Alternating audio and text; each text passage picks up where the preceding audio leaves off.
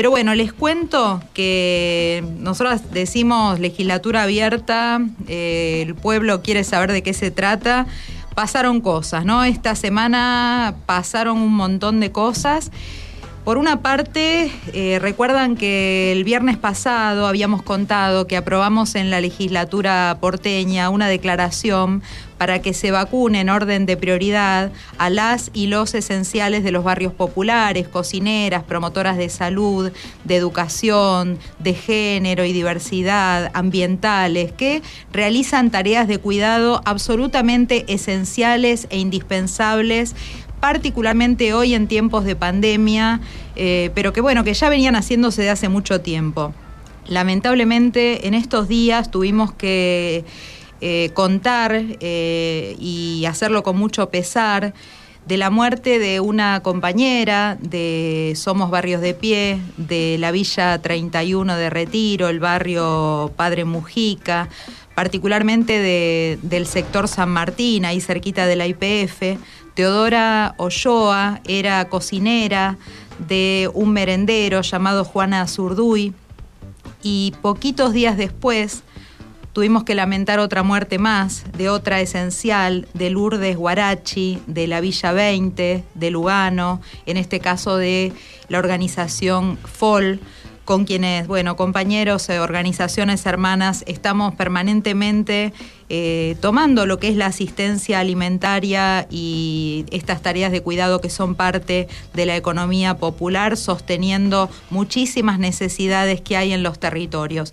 Y nos parece que es fundamental, ¿se acuerdan que el año pasado Ramona, Agustín, Carmen, El Oso, ¿no? Tuvimos, eh, tuvimos en esa primera ola muertes de, de esenciales de los barrios y queremos que esas muertes sean evitadas. Por eso nos parece fundamental que podamos avanzar en la vacunación, porque ese plato de comida se tiene que seguir sosteniendo, ese comedor abierto se tiene que seguir sosteniendo.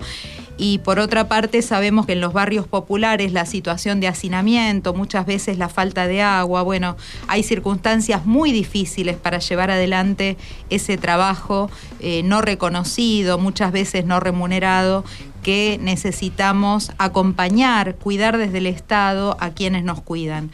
Y decir también que la pandemia, además de, cuidar a quienes nos cuidan y de reivindicar estas tareas eh, populares, creo que nos tiene que hacer pensar mucho más allá, ¿no? No seguir como si nada pasara, con un barbijo, con un halcón en gel, sino pensar, bueno, qué, mundo estamos construyendo. Vez pasada decíamos, bueno, esta es una eh, pandemia que se inicia con una enfermedad zoonótica, eh, tenemos que repensar este planeta que estamos construyendo, pero también tenemos que repensarlo en términos justamente de distribución de la riqueza en estos días están pasando varias cosas que tienen que ver con volver a poner sobre el tapete cuál es eh, la situación en la que nos pone la pandemia que de alguna manera expresa con mucha más crudeza las desigualdades que tenemos en nuestras sociedades, las injusticias, la falta de acceso a derechos.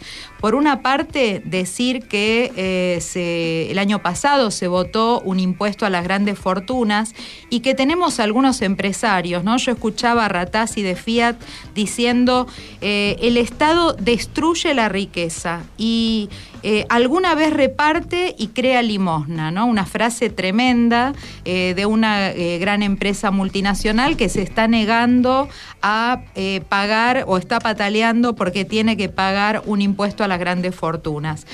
por otra parte, digo, cuando además el, año pasado el aumento de los precios de los autos fue impresionante, ¿no?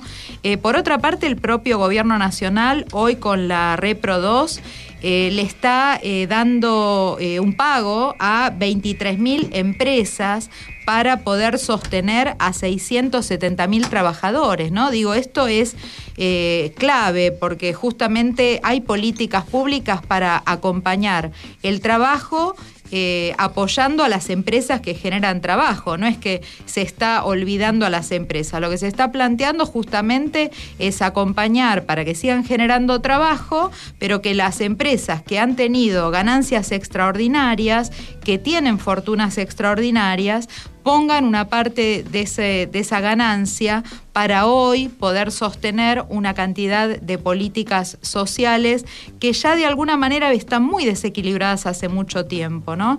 Eh, además, hoy deberíamos estar discutiendo, bueno, un nuevo impuesto a las grandes fortunas, porque fue de manera extraordinaria el año pasado. Bueno, ¿qué pasa este año? Donde volvemos a necesitar el IFE, donde volvemos a necesitar apoyo económico del Estado, como se dice también para sostener a empresas y trabajadores a través del el Repro 2. Eh, creo que también es fundamental lo que hoy está sucediendo en términos de agenda política. Eh, en el día de la mañana, Alberto Fernández inicia una gira en el marco de la negociación con el Fondo Monetario, con el Club de París. Hay una ley en el Congreso Nacional que plantea que justamente los recursos que lleguen al país del Fondo Monetario no sean para pagar impuestos al fondo. Esto mm, nos parece bastante interesante porque justamente si no no vamos a poder eh, de, alguna manera eh, avanzar en un desarrollo armónico. Escuchábamos en el Consejo Económico y Social Alberto Fernández hablando de un desarrollo armónico con equidad, con equidad territorial, ¿no? Un programa que pretende impulsar que en los pueblos, eh, de alguna manera, la economía vuelva a tener emprendimientos productivos que implique eh, que no siga viniendo la gente a las grandes ciudades, sino, bueno, una forma de desarrollo nacional. Creo que por ahí va el, poder frenar un poco estas eh, ambiciones tremendas de, del Fondo Monetario sobre nuestros países, de los, de los fondos buitres sobre nuestros países, de los buitres, podríamos decir, sobre, sobre nuestros países y poder eh, tener un proyecto de desarrollo que nos permita en el tiempo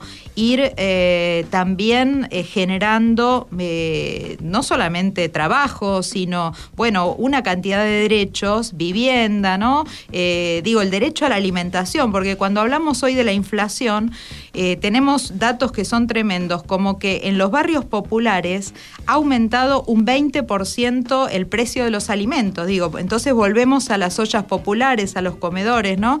La situación a veces es tan básica que se discutimos de eso, discutimos alimentos, discutimos, bueno, la semana pasada estuvo este entredicho entre Guzmán y Basualdo, ¿no? Recuerdan que se sigue conversando mucho de esto. Bueno, ¿qué pasa con la inflación? Lo que en algún momento había dicho Cristina, eh, ¿se acuerdan en esa otra famosa foto de unidad antes de la de esta semana?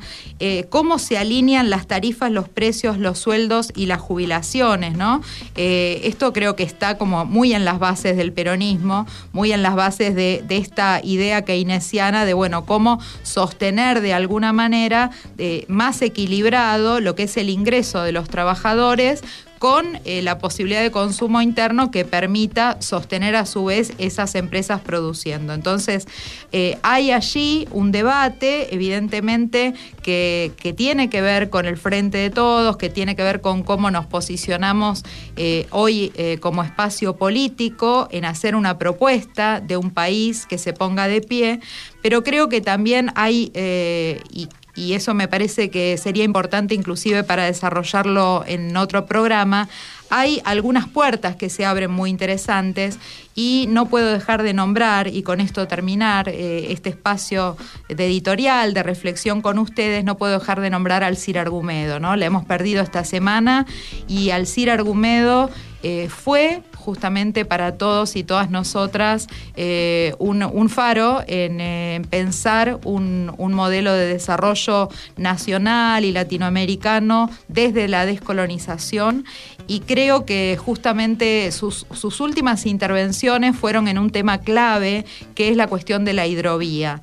Eh, se abre una oportunidad muy importante para la Argentina, ahora se eh, eh, prorrogado por tres meses, eh, pero se abre una oportunidad muy importante que es la posibilidad de tener el control sobre nuestros puertos, sobre las mercaderías que se mueven a través de nuestros ríos y allí una oportunidad enorme de recuperar soberanía y de recuperar una cantidad de a ver, volvemos a las tres banderas del peronismo, ¿no? La, la soberanía económica, eh, la independencia política y la justicia social.